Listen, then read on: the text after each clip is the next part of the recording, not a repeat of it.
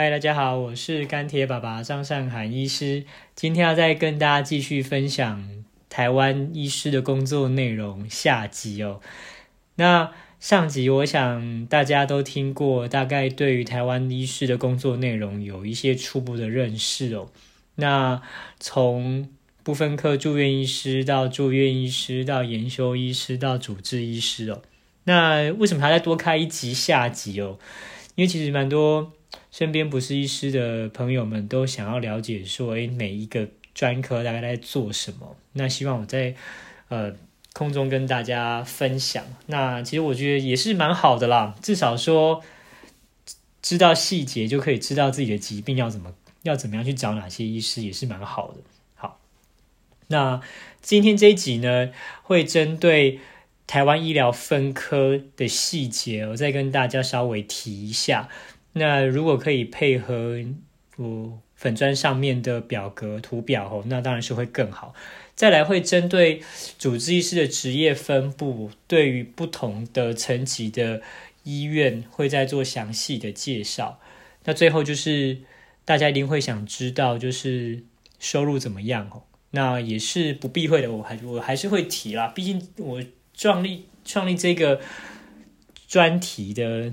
初衷就是教育这个部分，其实是针对有想念医学系的高中生哦。至少你要知道，说从医学系啊一路到当医生，那甚至进入职场，你一定要知道这个行业大概可以赚多少钱，那适不适合你的一辈子来付出哦。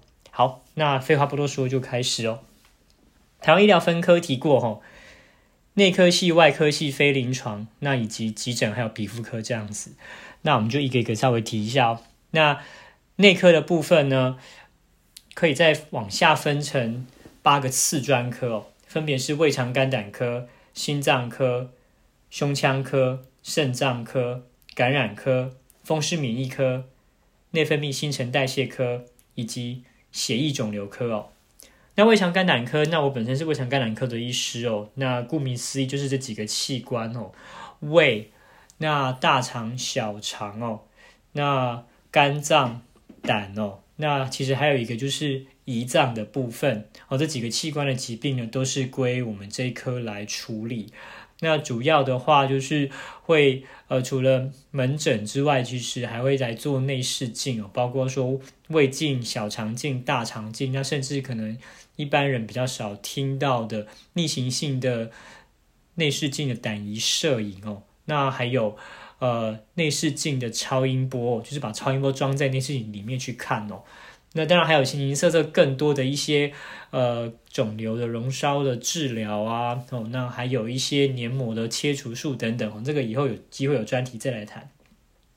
那心脏科的部分就是心脏这个器官哦，那主要就是呃心肌梗塞的部分的处理，那心脏衰竭的处理，或者是心跳不规则哦这样的处理哦。那再来胸腔科哦，无论是说是呃感染症或者是癌症。哦，那或者是一些慢性病哦，都会有在要处理。肾脏科的部分，蛮大众的病人呢是呃洗肾的病人哦。那一部分的话是急性的肾脏衰竭、肾脏发炎等等。那感染科就是处理感染症的部分。那呃主要是有一些呃比较少见的感染了，因为一般常见的感染其实会散在很多科里面哦。那你会需要专门感染科医师出手的时候，第一个就是说很在住院病人很严重、很困难杀的细菌或霉菌，需要很后线的一个抗生素的时候。再来就是一些少见的族群吼，譬如说，呃，后天性免疫缺乏症候群，就是所谓的艾滋病了吼。那或者是说一些呃寄生虫感染症啊，或是说一些先天免疫缺乏的病人，那需要长期在感染科门诊来追踪。再来风湿免疫科哦，这个部分的疾病就会比较抽象哦。那包括说红斑性狼疮啊，那种。干燥症啊，那抗磷脂质症候群，那这些呃不是感染症哦，这些是身体自己里面自主的发炎，慢性的发炎的状况会攻击在各个器官哦。那再来内分泌新陈代谢科最常见的疾病就是糖尿病哦。那第二的话是甲状腺的相关疾病哦。当然一些比较少见的，包括说生长腺的问题啊。哦，那包括一些呃荷尔蒙哦，一些性激素的问题哦，都可以来处理。那最后是血液肿瘤科哈，那在呃。有些医院呢，血液科跟肿瘤科是分开的，有些是合并的哦。那血液科的话呢，哦，可能包括白血病啊，哦，包括血球增多症啊、贫血啊、血友病等等哦。那肿瘤科的话，其实就是癌症嘛，吼，就是固体的癌，就我们所谓的实质癌症啊，包括说你能想到的器官哦，除了心脏之外，几乎都会有癌症哦。好，那这是内科的部分。好，那再来呃，家庭医学科。主要就是呃，针对呃一些呃初级的疾病，那再从诊所面呢来做一个呃初步的筛检哦，那判断说有比较困难的疾病，就可以往后再送到次专的医师手上来做进一步的处理哦。那当然，你普通的呃三高，然后高血压、高血糖、高血脂，其实都可以，这很适合在家庭医学科的门诊来做长期追踪治疗。那神经科的部分，吼，那呃就主要处理神经、脑神经的器官的疾病，吼，那常见的可能包括说癫痫，哦，帕金森氏症，那呃阿兹海默症，哦，或者是说许多的呃动作的疾患，哦，那再来儿科的部分呢，也是有在往下分次专科，那一样儿科也是有呃胃肠肝胆科、心脏科、那胸腔及重症科、那肾脏科。感染科，那儿童的风湿免疫科，儿童的内分泌科，那比较特别的是呢，儿科的次专科比较没有肿瘤科哦，是以血液科为主，因为呃固体的实质的肿瘤在儿童其实是不常见的吼，所以基本上如果说儿童有一个实质性的肿瘤，可能都会合并呃成人的肿瘤科，我来一起来做处理这样。好，那再来复健科，呃，就是针对呃疾病之后来做复健。那可能会分成呃心肺复健呐，那中风后的复健，好，或者是呃骨头骨头肌肉的复健等等哈。那职业医学科的话呢，会针对呃不同的职业的职业伤害。那来做一个呃鉴别诊断跟治疗，那以及转介，那这个部分其实不是每个医院都有提供这样的科了吼。那这个科其实也常合并在家庭医学科里面，或者是说是呃在呃跟工厂啊去做配合，去当厂医的部分。那再来精神科的话呢，嗯，那可能就有三大主轴吼。第一个就是说，呃，器质性的精神病吼。那再来，呃，包括呃，这个就是包括说，呃，思觉失调症啊，哦，就是我们之前说的，呃，精神分裂症等等哦。再来就是情绪性的呃疾患哦，那包括说忧郁症啊、躁郁症等等。哦，那最后就是一个物质滥用的疾病，吼，那包括说酒精阶段的症候群啊，或者是毒品的成瘾症等等，哈。好，那再来外科系的部分呢？呃，外科的话有再往下分成一般外科，吼，主要处理胃、那小肠，那还有甲状腺，吼。那再来还有乳房外科，就是处理乳房；那大肠直肠外科就是处理大肠直肠；那心脏外科跟胸腔外科。外科的角色呢，在于说，呃，需要这个疾病需要去开刀的时候，就一一定要由外科医师来处理。那当然，开完刀之后，后续的长期长期追踪，外科医师也是有能力的吼。哎，好，那再来，呃，神经外科就是处理呃脑或者是说呃脊脊椎哦里面的的脊髓哦的神经哦。那再来还有呃四肢的周边神经哦的。病变需要开刀的部分呢，都需要神经外科哦。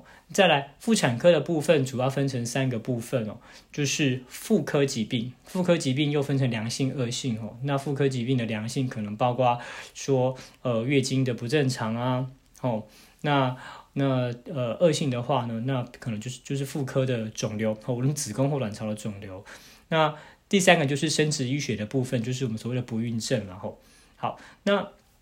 再来产科的部分，就是就是管生产这件事情哦，从呃受精卵开始的定期产怀孕之后的产检，那到生产这件事情哦。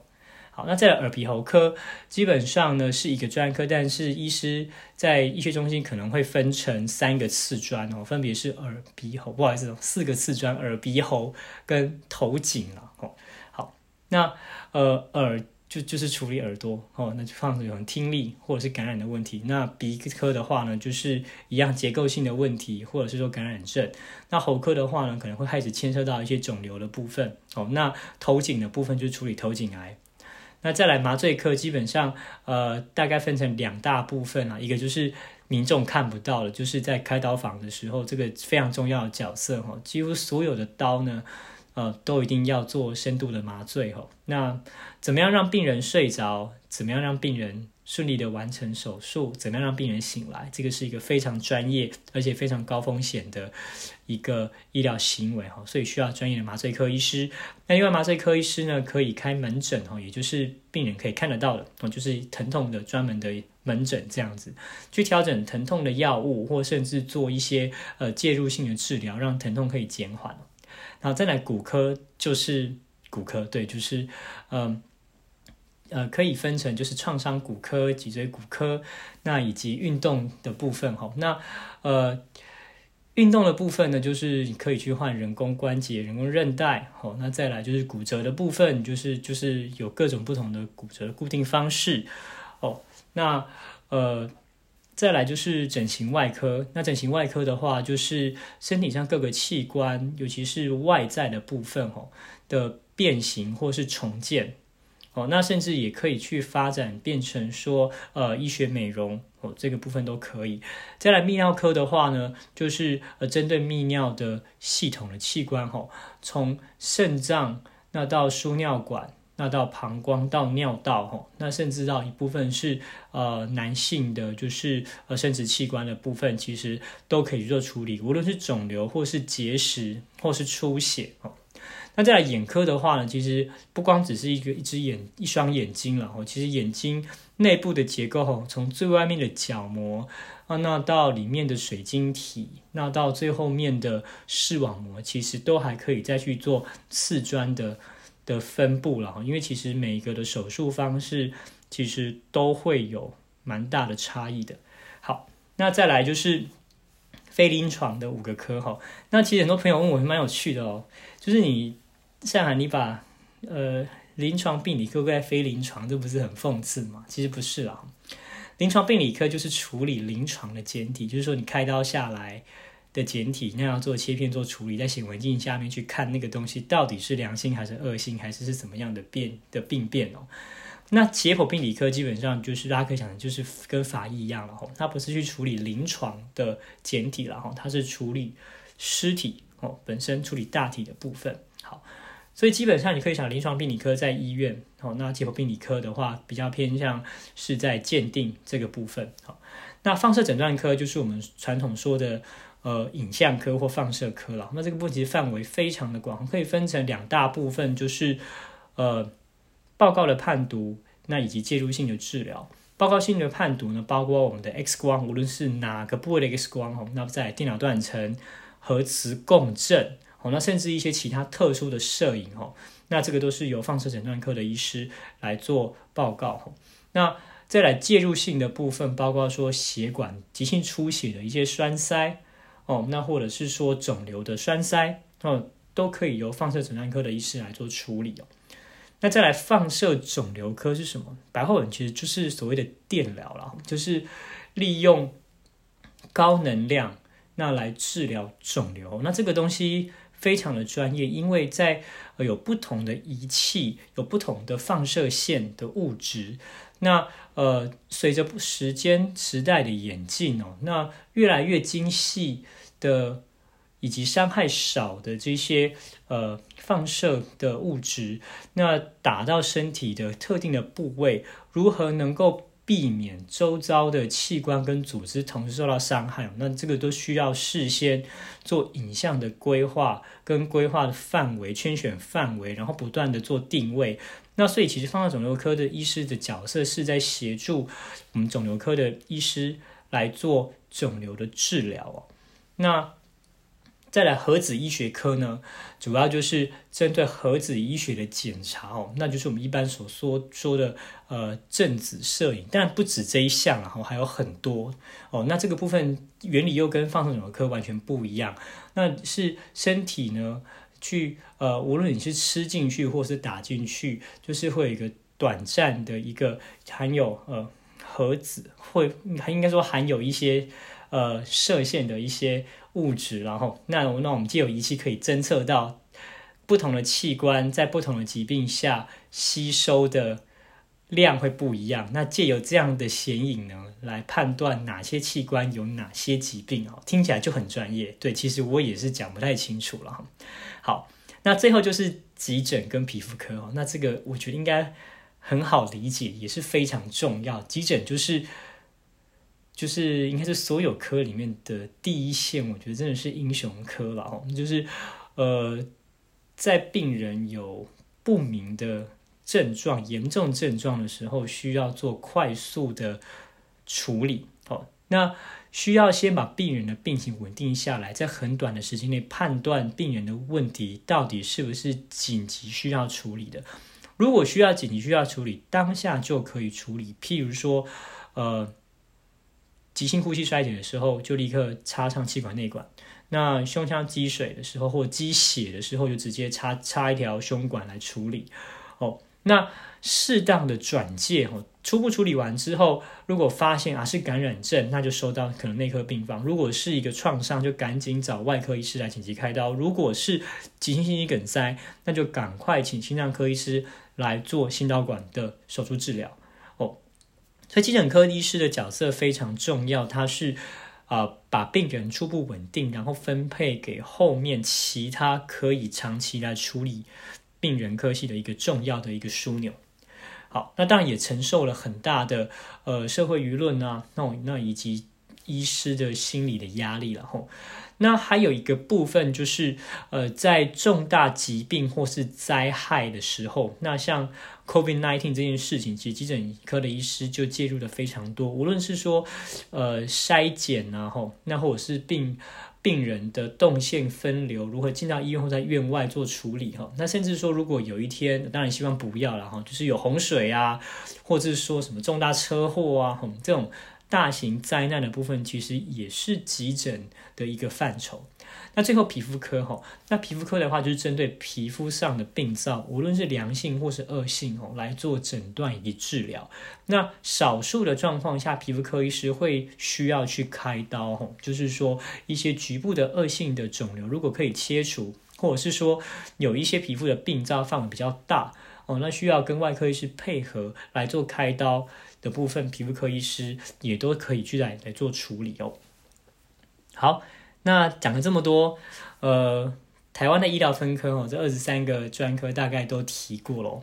那呃，我想，如果你刚好是高中生的话，应该，嗯，或者是说你是医学生的话，其实我想可以对你有一些帮助，对未来的选科有一些帮助。然后，好，那再来就是我们提到主治医师的职业分布了。那刚提到这些不同科的主治医师，当然工作内容会非常不一样。那另外一个就是说，你主治医师工作的地点、工作的医院层级也会不一样。上一集我用我自己在算是医学中心的医师的工作内容跟大家分享过。那呃，如果是在区域或地区医院的部分吼，那原则上还是会有门诊。那还是会有病房的住院病人，那需要去查房，或甚至是像我上次提的，你需要一个时间守在病房来帮助呃病房病人的一个紧急处置。那如果还是跟我一样是有特殊检查的次专科，譬如说心脏科、胃肠肝胆科，需要做心导管或者是做呃内视镜哦，那还是会有可能跟医学中心比起来比较少的，就是研究跟教学或是一些。教学就是这一类的会议哈，甚至行政会议可能会相对少一点点。那一方面呢，照顾病人的强度哈，可能也会比医学中心还要还要低一点了。那因为这是一个医疗分级的概念，本来就是最严重、最难处理处理的病人，就是往医学中心送后送并不是说区域跟地区医院的医师就比较不厉害。那本来就是你困难的疾病需要更高端的设备跟更多的人员哦，那不可能所有的医院都有这么多高端的设备，甚至高级的药，所以一定是医学中心拥有最最高端的药哦，那最高端仪器来处理最困难的病人。好，那再来就是诊所医师了，那诊所医师。大部分就是以门诊为主。那诊所医师的特色在于说，呃，比较是上下班制哦，其实基本上不太有，呃，晚上还需要值班这件事情。那它就是关门就关门了，那就看诊所营业到几点。通常的话呢，就是早上、中、下午、晚上三个节次哦，那就看那间诊所有哪些专科，那诊间怎么样轮。那医师的上班时间其实就像是。正常的上班族一样哦，看是哪个时段是他负责，那就去。那剩下的时间比较可以灵活的运用。那这也不是说诊所的医师就没有办法处理困难的疾病，只是这是呃医师自己的选择。那其实这样的话呢，其实对医师来讲，那比较有充裕的时间可以跟呃家人相处哦，比较不会被。呃，绑在医院，所以就是你要选择医学中心，或者是区域地区医院，或是诊所。其实对一个医学生、毕业医学生来讲呢，其实就是看你的人生志向，你想要怎么样的生活。因为对于病人来讲，都是需要的哈。一个理想的状况就是呢，病人到诊所去。看医师，医师知识很丰富，察觉到这个病人其实不单纯，那再转介到区或地区医院，那经过初步的抽血跟影像检查，发现可能是一个比较严重的癌症啊，或是说一个困难处理的一个慢性感染症等等，最后转接到医学中心去，那这是一个很比较比较理想的一个转介的过程，然后当然台湾要做到这样子，其实是蛮困难的，可能。病人第一下就去医学中心了，那我们当然是不鼓励说所有的病人都往医学中心去啊，因为其实如果单纯只是说糖尿病、高血压，那在要单长期稳定需要拿药的话，那确实其实在诊所其实就可以了。好，好，那再来的话就是说呃。其他的部分，包括说防疫医师，好，那防疫医师的话，呃，基本上呢，就是呃，算是跟上班族一样了，吼，就是呃，有固固定的上班时间，上班的过程当中呢，基本上其实算是任务制了，吼，每一个不同的编组有不同的任务，那可能会负责某些疾病，那进行疾病的调查，那报表的设定，那是。固定跟卫福部哈来回报，那来掌控台湾的整个就是感染病传染症的发生的状况。那甚至在像目前 COVID-19 的状况，呃，需要呃精细大量的疫调的时候呢，整群的防疫医师就会扮演非常大的角色，去分配不同的区域，那协助呢呃各个自治县市呢来做防疫的调查哦。好，那呃，法医师的部分基本上是一个蛮特别的职业了。那基本上的话，呃，就是跟司法单位合作哦。那当有呃命案呃有大体出现需要相验的时候，那就会需要法医师。那法医师基本上我刚刚提过，就是从解剖病理科离世出来，基本上你要从一个呃大体那去判断。组织跟细胞的病变，去了解它背后的机转，那进而协助司法单位来判定整个命案的发生的过程哦。好，那最后就是来讲到说医师的薪水了哈。那其实这个差距非常大，那我觉得我也很难客观的去讲这件事情，我只能大概说哦。在台湾的话，医师的收入跟欧美比起来，吼，可能可以是可以少到应该是十分之一，这个是不为过的了，吼。那呃，台湾的住院医师呢，那年薪可能大概是一百万上下了，吼。那在医院的主治医师呢，那如果把呃上班、值班、紧急支援全部加起来。那可能会在可能至少一百五十了，我觉得。哦，那往上我就很难说了，因为其实每个医师的业务都不一样，那生活形态也不一样。哦，那诊所医师的话呢，大部分就是以上班哦为主，那可年薪可能大概在两百万以上。好，那听起来这个很多吗？嗯，其实我觉得。平心而论，我觉得 CP 值其实并没有很高了。嘿，坦白说是这样子。呃，各位听我上一集讲的，我的工作一个礼拜的星期一到五的工作内容，再加上六日可能还要再值班，那其实算起来每个小时能赚的哦，可能还比在呃素食店打工还要少。这是事实哦，这真的是事实。那身上背的责任呢，以及心理的压力，以及要不断的精益求精的这个压力跟自我期许，其实又更大了。所以我觉得一定要有兴趣，那有自我实现的这个热忱，再来当医师，我觉得才会过得比较快乐。好，那呃下集的部分呢，大概就分享到这边哦。好，那欢迎各位在在我的粉钻在留言。那如果还有想听什么的话呢，再跟我说喽。OK，好，拜拜。